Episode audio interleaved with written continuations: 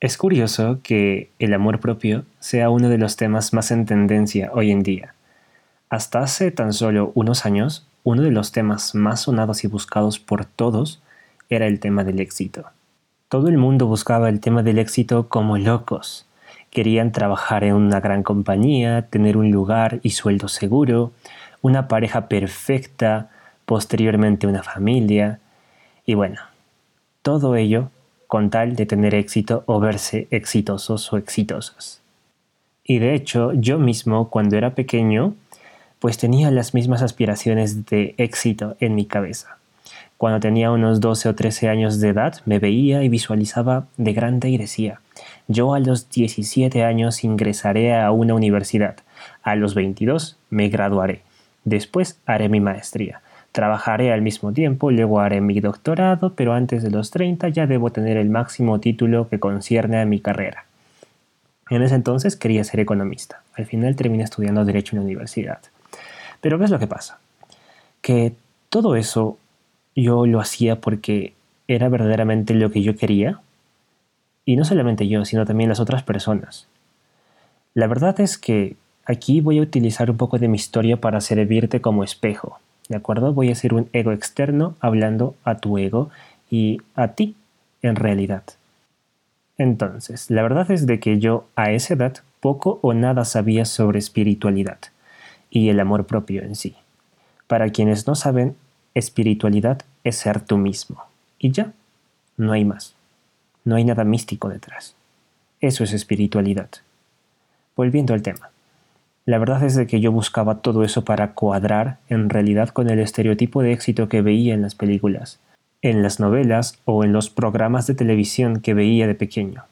Quería ser exitoso de acuerdo a la idea que me habían vendido y que yo inconscientemente había comprado. Digo inconscientemente porque a esa edad todavía no sabía elegir, no sabía elegir mis creencias, no sabía elegir creencias que potenciasen mi vida.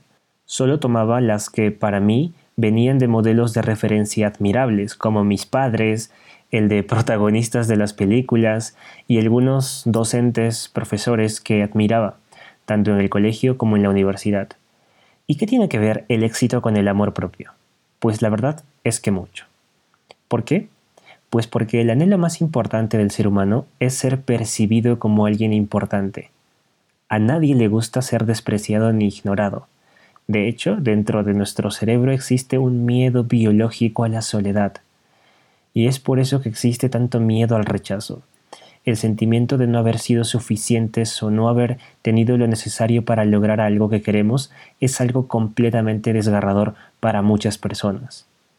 Entonces, si nos vamos dando cuenta, ese sentimiento de éxito que muchos deseamos viene muy de la mano con este deseo de ser percibidos como alguien importante. Y esto puede ser muy variado, diferente y subjetivo a cada uno de nosotros, porque para cada uno de nosotros el éxito o esa búsqueda de ser percibido como alguien importante puede llevarnos por varios caminos diferentes. De hecho, si te das cuenta, todos nos movemos para alcanzar cierto sentido de importancia a nuestra manera. Pero el problema surge cuando nosotros deseamos sentirnos importantes para alguien más y no para nosotros mismos. Y esto a mucha gente le pasa, incluso sin darse cuenta. Y es por eso que justamente hoy en día el tema del amor propio tomó tanta fuerza. Porque hay tanta gente ahí afuera que estuvo buscando ese sentimiento de éxito, ese sentimiento de verse importantes, que los llevó a interminables búsquedas por conseguir sus metas que creían que les iban a dar felicidad, pero cuando llegaban todo seguía igual, todo se sentía igual. Se siente un vacío inexplicable. La gente que va en busca de metas y quiere lograrlas, generalmente solo tiene un momento de felicidad porque después de todo lo que pasa, de toda la ceremonia, de todo el uy, qué bien lo lograste, vuelven a sentirse vacías.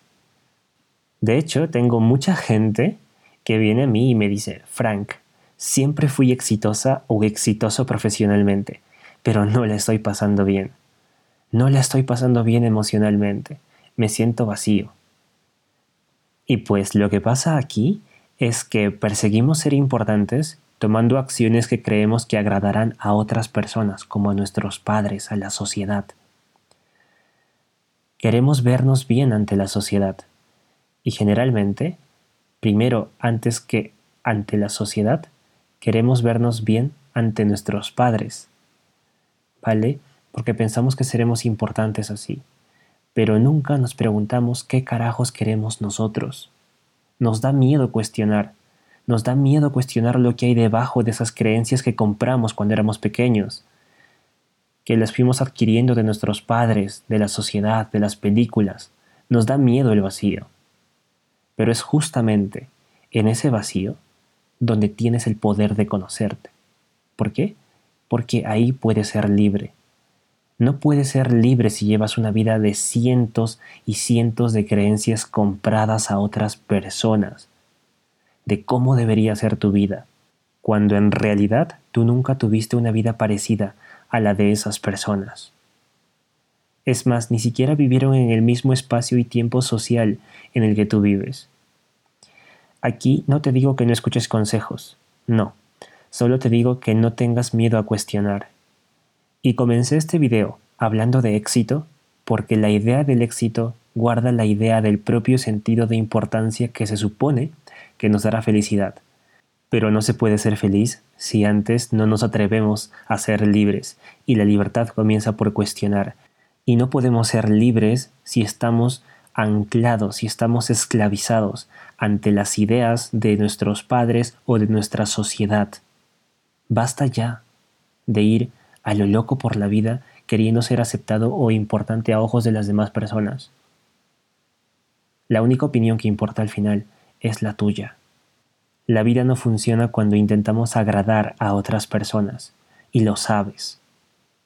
Y esto no solo aplica para temas profesionales, sino también para temas sentimentales, en los que buscamos una pareja y relación perfecta. Quiero ser buena enamorada, quiero ser buen esposo o esposa, quiero, quiero, quiero, bueno, bueno, bueno, buena, buena, buena. ¿Qué es bueno o malo? ¿Acaso no es otra idea comprada a la gente mayor? a la gente de mayor edad que nos educó? La única pregunta que importa es ¿qué quieres tú? Pero verdaderamente ¿qué es lo que quieres? Sin ecos ni pensamientos de otras personas. Solo tú.